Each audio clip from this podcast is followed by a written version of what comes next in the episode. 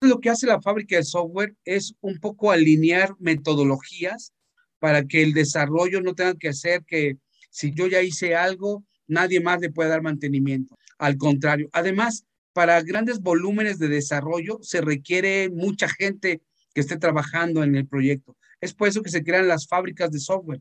Las fábricas de software finalmente son compañías o áreas que se encargan de desarrollar, de implementar softwares hechos a la medida de las áreas o del cliente final, pero a través de metodologías que finalmente te van a permitir crecer el negocio y te van a, permitir darle mantenimiento a ese software, ¿no? Pasaba mucho que, por ejemplo, cuando tú contratas algún tipo de freelance o las empresas contratan freelance y les hacía algún software, después para darle mantenimiento eso no se podía o la empresa dependía totalmente de ese freelance.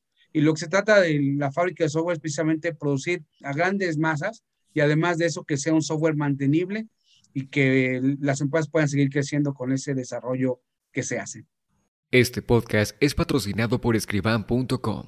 ¿Cuántas veces como abogado quisiste que tus trámites los pudieras hacer en línea y evitar ir a juzgados o a las dependencias a solicitar expedientes, certificados o documentos para poder hacer tu trabajo? Escriban es la plataforma donde ayudamos a los despachos, notarios y corporaciones que necesiten administrar sus expedientes judiciales y trámites legales de manera fácil, segura y bien organizada. Si tú quieres optimizar los recursos en tu empresa, Escriban te regala 20 días de acceso gratuito. Conócela y solicita tu demo en www.escriban.com y menciona Escriban Podcast para acceder a este beneficio. Bienvenidos a nuestro nuevo episodio de Escriban Podcast. Soy Carolina Sky y sé que podemos mejorar nuestras vidas innovando y poniendo nuestro granito de arena para cambiar aquellas cosas que no nos gustan, realizando pequeñas acciones que en conjunto impacten al mundo. En este podcast encontrarás entrevistas con líderes en finanzas, derecho, bienes raíces y tecnología. Cada semana estamos entrevistando a personajes que han contribuido de manera relevante en su industria, para conocer las tendencias y para inspirarte a que tú también aportes tu granito de arena. Recuerda que Escriban Podcast está en YouTube para que tengas una experiencia completa con los invitados e invitadas en video. Ve a youtube.com diagonal escriban podcast y suscríbete para enterarte de todos los episodios de estreno. La implementación de nuevas tecnologías ya no es un lujo, es una necesidad. Si bien no todos están dispuestos a emprender creando su propio desarrollo tecnológico, hay opciones como las fábricas de software que pueden ayudar a las medianas y grandes empresas a automatizar procesos, disminuyendo los costos y generando más ingresos. Es importante mencionar que para poder acercarte a ellos, Debes conocer de pe a pa tus procesos y saber qué quieres y cómo los quieres. Las mayores ventajas de tenerlas como aliadas es que tienes expertos en implementación de tecnologías que saben utilizar metodologías ágiles y que están certificados. Es por ello que hoy invité a dos grandes expertos en desarrollo de software y que son socios en Eta Systems, una fábrica de software que cuenta con más de 600 colaboradores la mayoría desarrolladores, y que trabajan con grandes empresas como instituciones financieras, farmacéuticas y de retail. Los dejamos con nuestros invitados para que puedan conocer más sobre este tema. Hola a todos, bienvenidos a un nuevo episodio de Escriban Podcast. En esta ocasión tenemos a dos grandes invitados. Por una parte tenemos a mi tocaya, Caro, es Carolina Tatay, y tenemos a Felipe Rodríguez. Un gusto tenerlos con nosotros. Sean bienvenidos. Gracias. Saludos para ti y para todos los que te escuchan tu podcast. Gracias. Y bueno, el día de hoy vamos a estar tocando un tema muy interesante que se llama desarrollo de software y fábricas de software. Y por eso vinieron nuestros invitados, porque ellos tienen una fábrica de software y no muchos estarán familiarizados con el término, algunos sí, y esa es la importancia de conocer un poquito más de qué opciones tienen las empresas y las corporaciones para hacer desarrollo de software. Empecemos básicamente por que los conozca nuestra audiencia. Si se pueden presentar, por favor, este, primero las damas. Caro, si puedes platicarnos un poquito de tu experiencia ¿Y cómo fue claro, que a esta tu empresa de Neta Systems o por qué fue creada? Muchas gracias, Caro. Te comento un poquitito acerca de mí. Yo básicamente me moví siempre en el mundo de la tecnología desde pequeña porque mi papá era tecnólogo, él trabajaba en una empresa de sistemas en Argentina y bueno, básicamente mi casa estaba siempre llena de computadoras que yo siempre tocaba, utilizaba y bueno, pues y mi papá siempre me quería matar por ello, pero bueno, pues al fin y al cabo yo creo que la familiarización que tenía con las computadoras siempre fue desde niña y siempre me llamó mucho la atención. Mis primeros libros de informática fueron desde adolescente me llamaron la atención conocer cómo una computadora y bueno, básicamente seguí esos mismos caminos. Mi papá ya después se puso Metasystems en Argentina y bueno, básicamente seguí esos mismos caminos que mi papá y mi desarrollo profesional y académico siempre en, en, giro de tecnología. Yo al principio me enfoqué siempre en software, en desarrollo, y yo desarrollaba software y después, bueno, hice ya una segunda carrera posterior que fue una licenciatura en administración, un MBA, y bueno, temas más como administrativos, temas más de empresa, de negocio. Pero bueno, básicamente esos fueron mis orígenes, ¿no? Metasystems fue fundada, eh, sus orígenes fueron en, Argentina, luego pasaron a diferentes partes de Latinoamérica y ya después, bastante más grande, terminando mi, mi maestría llegamos aquí a México, ¿no? Pero bueno, yo siempre estuve en el giro y siempre con la familiarización sobre ello, este caro. Fue muy interesante ese comienzo y sobre todo que tu papá te alentara a eso, porque al final si él se enojaba porque experimentabas y tal vez destrozabas algo, creo que también fue parte de ese proceso educativo, ¿no? Es correcto, claro. Así es. Muy bien. Le damos paso a Felipe.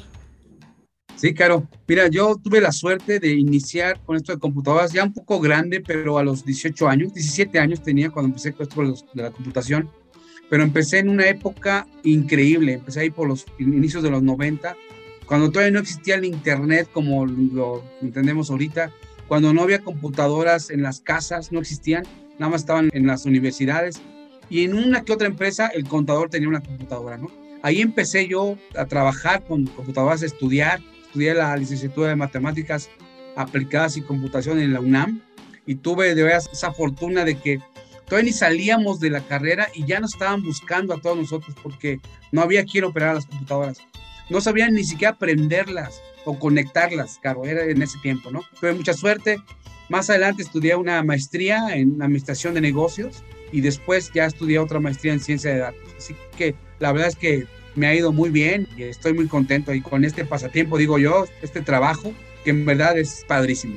Y qué interesante tu historia, de matemático a tecnólogo. Sí, sí, sí.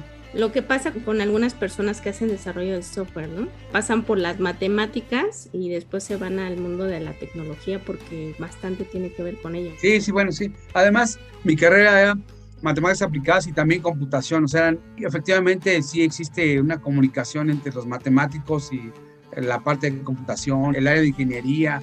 Sí nos gusta mucho y nos atrae también. Qué interesante. ¿Y cómo fue que se conocieron y establecieron Neta aquí en México? Bueno, yo llego a, a México hace 18 años. Sí, cumplí 18 años hace un mes y empecé pues ahora sí que a trabajar en una empresa de tecnología. Y bueno y básicamente conozco a Felipe porque Felipe trabajaba en las instalaciones de un cliente a quien le daba servicio. Entonces este de este cliente pues lo conozco a él conozco a otros grandes amigos también con los cuales todavía llevo relación y bueno, desde ahí empezó nuestra relación de amistad, que sigue ahorita, este, además de socios, somos amigos y bueno, pues, continuamos este, ya con un negocio juntos. Ahora sí que nunca cortamos el vínculo, nos volvimos a reunir, decidimos montar el negocio y pues así surgió, ¿no? Muy bien, el trabajo los unió y los sigue uniendo. Exacto, y nos sigue uniendo, así es, así es, Caro. ¿Y ustedes qué definición es la que brindan como fábrica de software? Mira, este, cuando hablamos de fábrica siempre pensamos en una línea de producción, ¿no les parece? No sé, por ejemplo, automóviles o alguna otra cosa. Pero antes el software se hacía de manera artesanal, como lo hace un artesano, lo hace único e irrepetible un software. Entonces, si dejas un software en manos de un cliente y alguien quería modificarlo, no podía porque no tenía estándares, porque no se había hecho correctamente, porque solamente ese programador artesano lo conocía. Y entonces lo que hace la fábrica de software es un poco alinear metodologías para que el desarrollo no tenga que hacer que si yo ya hice algo, nadie más le puede dar mantenimiento. Al contrario, además, para grandes volúmenes de desarrollo se requiere mucha gente que esté trabajando en el proyecto. Es por eso que se crean las fábricas de software. Las fábricas de software finalmente son compañías o áreas que se encargan de desarrollar, de implementar softwares hechos a la medida de las áreas o del cliente final, pero a través de metodologías que finalmente te van a permitir crecer el negocio y te van a, permitir darle mantenimiento a ese software, ¿no? Pasaba mucho que, por ejemplo, cuando tú contratas algún tipo de freelance o las empresas contratan freelance y les hacía algún software, después para darle mantenimiento eso no se podía o la empresa dependía totalmente de ese freelance. Y lo que se trata de la fábrica de software es precisamente producir a grandes masas y además de eso que sea un software mantenible y que las empresas puedan seguir creciendo con ese desarrollo que se hace. Muy interesante para los tiempos que estamos viviendo. Y aunque muchas grandes empresas ya han empezado a implementar su tecnología, la realidad es que en América Latina muchas pequeñas y medianas empresas no lo tienen como una posibilidad dentro de sus expectativas. Y estamos hablando, uno de esas situaciones son los costos, los costos que conllevan el desarrollo de software. Y entonces, para estas pequeñas y medianas empresas, sería una opción una fábrica de software o se recomienda en este caso la contratación de un equipo de sistemas. Sí, mira, lo primero es que es cierto, hay poca inversión de las pymes hacia la parte de tecnología y además es muy caro, digamos, la, inversión es onerosa, ¿no? Es alta la inversión. Sin embargo, el ROI, o sea, el retorno de inversión es muy rápido de la parte de la tecnología cuando lo implementas bien. Por ejemplo, yo he visto empresas que venden refacciones, por ejemplo, refaccionaria, que es una pyme, ¿no? Las he visto crecer de una sucursal a muchísimas sucursales gracias a la implementación de software, gracias a que desarrollaron software a la medida y eso les permitió controlar, crecer, dar mejor servicio, los precios bajarlos más, etcétera. De otra manera, no lo hubieran podido hacer. Seguirían con robos hormiga, seguirían con un servicio deficiente al cliente y varias cosas. No digo que únicamente el software, ellos también tuvieron visión y todo, pero acompañado de un software te, les ayuda muchísimo a las empresas a crecer y no hay de otra manera. Entonces el retorno de inversión es muy bueno las pymes que inviertan en software, la verdad es que les va a redituar muchísimo y van a crecer muchísimo. Ahora, lo pueden hacer de manera interna o lo pueden hacer de una manera de fábrica de software. Ese es el dilema, podría ser. ¿no? Yo creo que la combinación es, tienen que tener gente interna que reciba lo que la fábrica de software hace. Sí contratar una fábrica de software, pero que dentro de la estructura de la empresa tengan un responsable que recibe todo lo que está haciendo la fábrica de software. Porque también hay historias tristes, ¿no? En donde la fábrica de software no termina de implementar el software en las empresas. Todo eso es triste. Pero muchos casos de éxito y los hay más. Este, yo creo que deben contratar una fábrica de software porque las fábricas de software estamos certificados. Por ejemplo, tenemos certificación de CMMI, certificación de Project Manager, de Scrum, que es muy difícil que las empresas por sí solas tengan ese tipo de certificaciones. Entonces yo por eso creo que lo mejor es que contraten una fábrica de software. ¿Cuál piensas tú que es la importancia del desarrollo de software, Caro?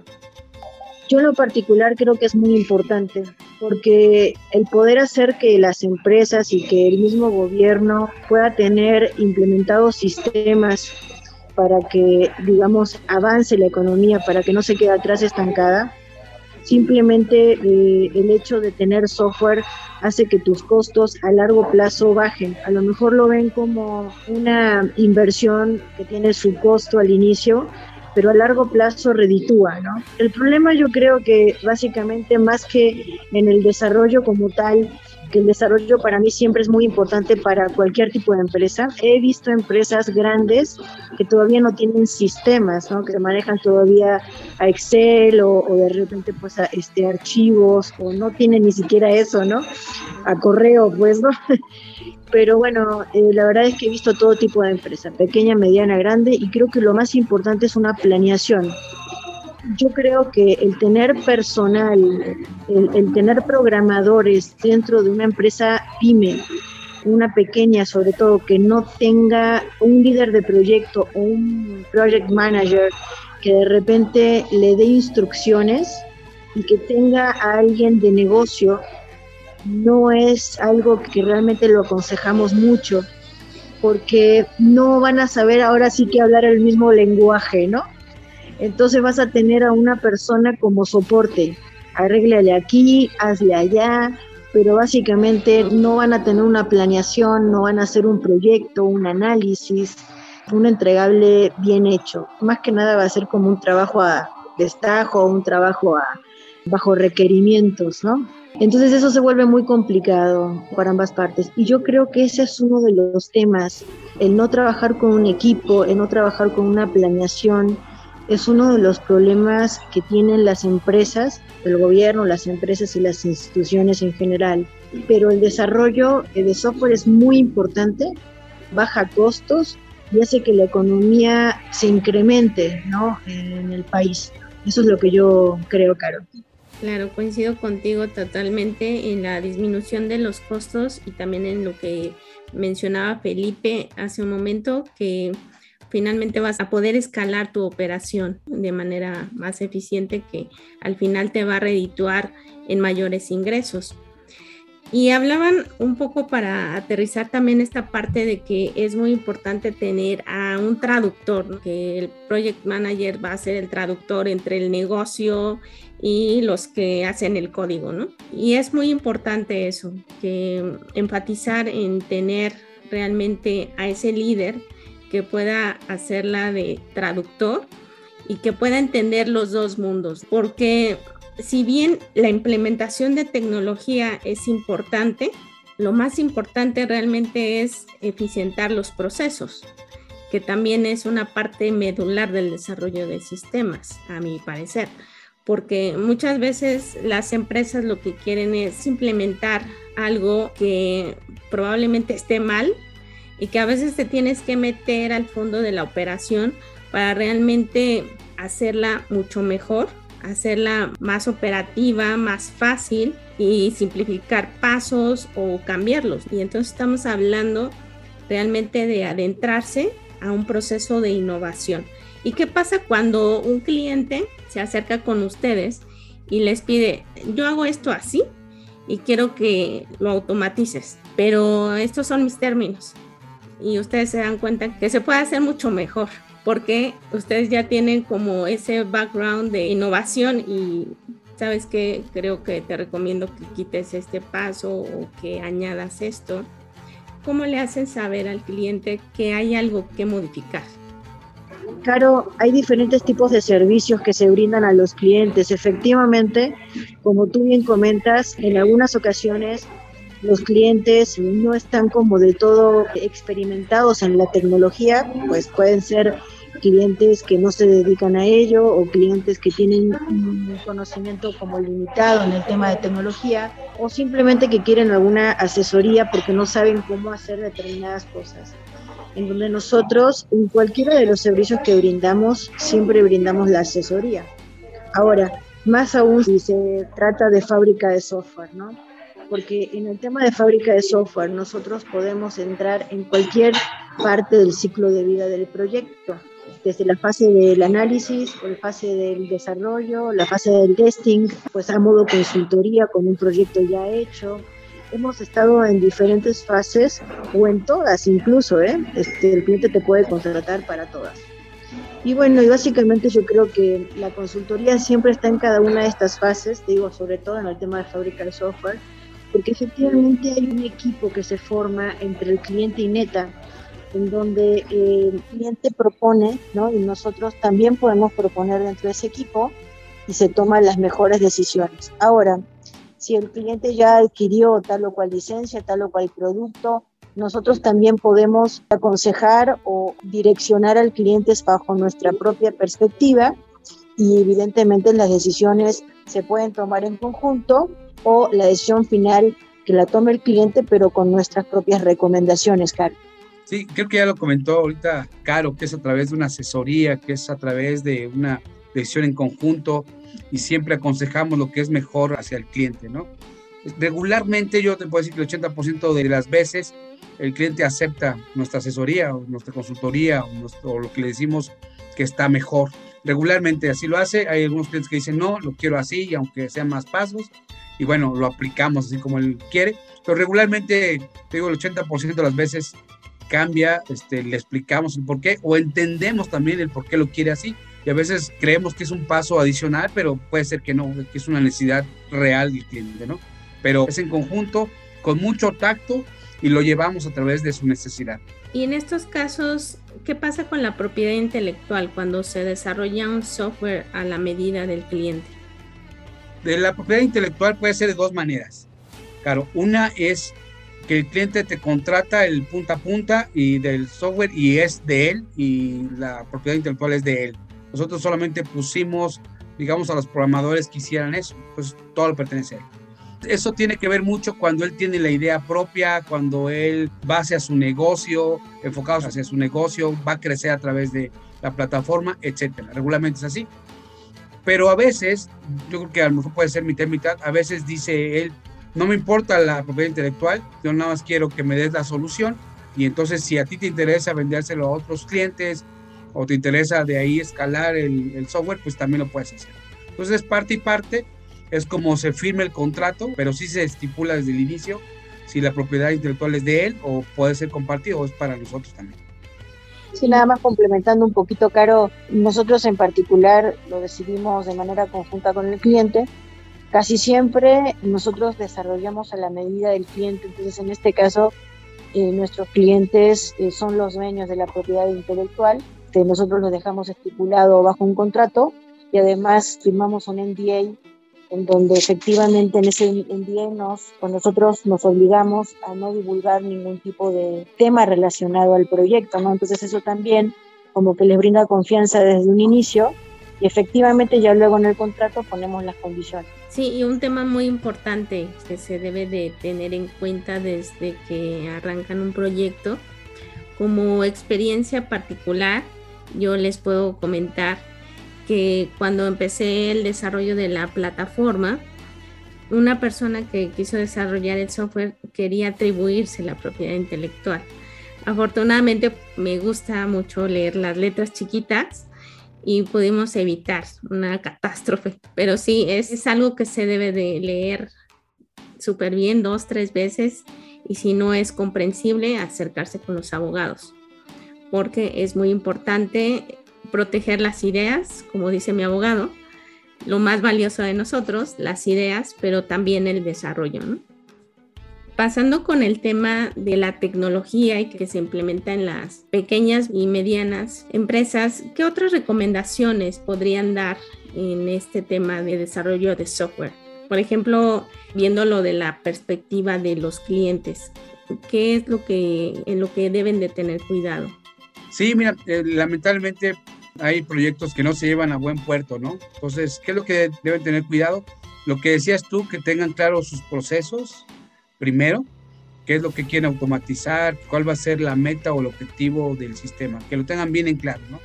Nos ha pasado cada historia a nosotros de que no tienen en claro algo, te piden algún software, pero realmente quieren otro o quieren otro resultado. Entonces, primero eso, tengan claro el objetivo, que tengan claro la meta, hacia dónde va o sea, y, qué les va a ayudar. Lo segundo es también trabajar mucho la parte organizacional, la parte que va a implementar el sistema o que va a adoptar el sistema, porque hay mucha versión al cambio de parte de los empleados de las empresas. Entonces hay que trabajar con ellos también de eso. Eh, es que yo siempre toda la vida lo he hecho así, sí, pero ahora lo vamos a hacer de esta manera que nos va a ayudar a ser más eficientes. Entonces, esos dos puntos, saber el objetivo, saber la meta y también trabajar hacia adentro de la organización con la gente para que acepte el cambio, Caro. Adelante, Caro. Básicamente eh, sería un poco relacionado a lo que te comentaba antes, Caro, el tema de la planeación. Creo que es bien importante planear a largo plazo un, software. Son necesidades que a lo mejor tienes en el momento, pero planeadas a largo plazo. Evidentemente lo que dice Feli es fundamental, ¿no? El tema de los procesos, porque si no tienes claro tus procesos o no funcionan de la manera adecuada, lo que vas a meter dentro del sistema pues es basura, digamos, no va a terminar funcionando, va a ser un caos. Yo creo que la planificación incluye ese análisis e incluye también a largo plazo la expectativa que tienes de ese software. Posiblemente el tener la expectativa con unos dos, tres años posteriores a la implementación del software te permita que ese software pueda ser escalable y que de alguna manera luego no tengas la limitante o contratiempo de que ya no sirve o que tengas que hacer cambios grandes dentro del software, ¿no? Ahora, la tecnología también creo que es importante, ¿no? Hay tecnologías que no son costosas actualmente y que verdaderamente son prácticas de llevar a cabo, en donde eh, en desarrollos futuros, cuando necesitas actualizar tu sistema, puedas conseguir de inmediato gente. Hay mucha gente practicando o en, tecnologías que son altamente demandadas en el mercado y eso creo que es una gran opción. Ahora, si nos vamos a algo más especializado, por ejemplo, también podemos hablar de científicos de datos, podemos hablar un poquito del tema de machine learning, que eso está cada vez tomando más auge dentro del mercado. Y si las pymes hiciéramos realmente ese esfuerzo por la planificación a largo plazo, Creo que este tipo de tecnologías sí se pueden implementar y creo que le dan un valor agregado mucho mejor, digamos, en cuanto a calidad de datos y en cuanto a alcance, sobre todo el alcance que se tiene para las diferentes situaciones empresariales o de negocio que se intente buscar. Eso podría agregar, Caro, gracias. Y me gusta esa opción de que deben de pensar a futuro y hablando del futuro, Felipe, no sé si te gustaría compartirnos un poco acerca del el panorama en el futuro de la fábrica de software. Mira, hoy se habla mucho de transformación digital. Vemos, por ejemplo, a Uber, que no tenía taxis y ahora es la aplicación más grande de taxis o donde tú buscas tu taxi, Uber y todo este tipo de plataformas. Y así, si, si vas viendo cada uno de los sectores es igual. El software ha transformado la forma de hacer las cosas, en la comida, en el transporte. Entonces, las empresas que quieran sobrevivir tienen que sí o sí invertir en tecnología y nuevas tecnologías, porque si no va a llegar una empresa de tecnología y se los va a comer, en cualquier sector que tú quieras. Por ejemplo, veíamos los taxis que estábamos hablando de Uber decíamos, nunca van a entrar porque no tienen los permisos. Y mira, entró. Y por más que se hicieron manifestaciones de taxistas y todo, ya están sustituidos completamente, ¿no? Así que tienen que pensar, o tenemos que pensar en las empresas en invertir. ¿Qué nuevas tecnologías vienen? La de Machine Learning, la de inteligencia artificial. No es cosa del futuro, Caro. Este, realmente ya está muy desarrollado todo eso. Está al alcance de la mano y de las empresas hay, por ejemplo, plataformas que incluso nosotros mismos representamos, que son económicas, o sea, o, no son tan caras, si es y hacen maravillas, hacen maravillas. Imagínate que una herramienta como de inteligencia artificial le permite a las empresas optimizar sus utilidades un 3%. Eso es muchísimo, eso es muchísimo dinero. Se paga solito y además le va a permitir dar un mejor servicio al cliente.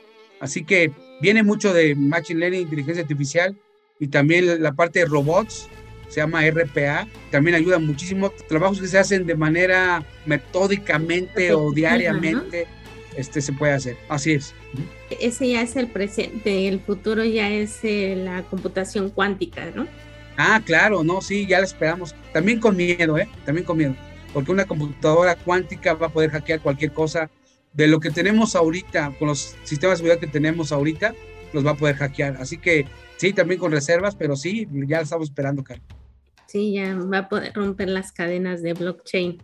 ¿Y alguna otra visión a futuro o aplicación que puedan ver que tenga un gran potencial para que lo puedan utilizar las pequeñas y medianas empresas?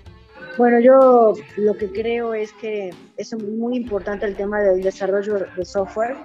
También, eh, evidentemente, el tema mobile, creo que el tener todo en línea, pero además dispositivos móviles que puedan tener ese alcance, y por supuesto no dejar de mencionar este Feli ahí este para que también podamos comentar el tema de los hackeos justamente ahora sí que todo lo que tenga que ver con, hackeos hacia las empresas hacia la información el tema de, de protección de datos y todo lo que realmente está en auge ahorita que es el tema de ciberseguridad no no podemos dejar de tocar ese punto como un tema crucial para las empresas y para las personas y yo creo que cada vez más está tocando áreas sensibles de negocio, incluso hasta llegan a, como sabemos, ¿no? secuestros de información realmente son incuantificables para las empresas.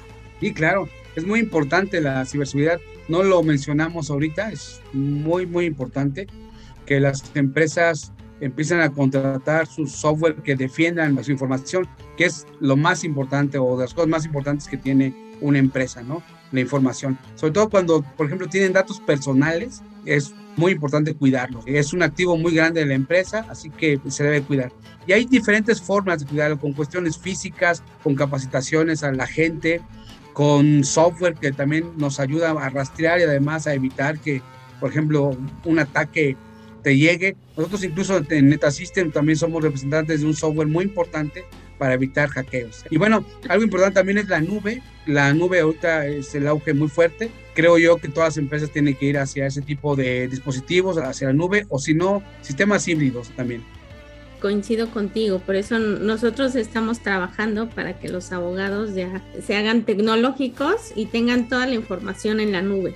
Por eso estamos trabajando y vivimos en un mundo que a veces es caótico, donde hay temblores, inundaciones, donde te cierran las avenidas, como el día de hoy, y puedes tener tu información en cualquier momento y en cualquier lugar si lo tienes en la nube, ¿no? Sin depender de tener la información física. Es correcto. Muy bien.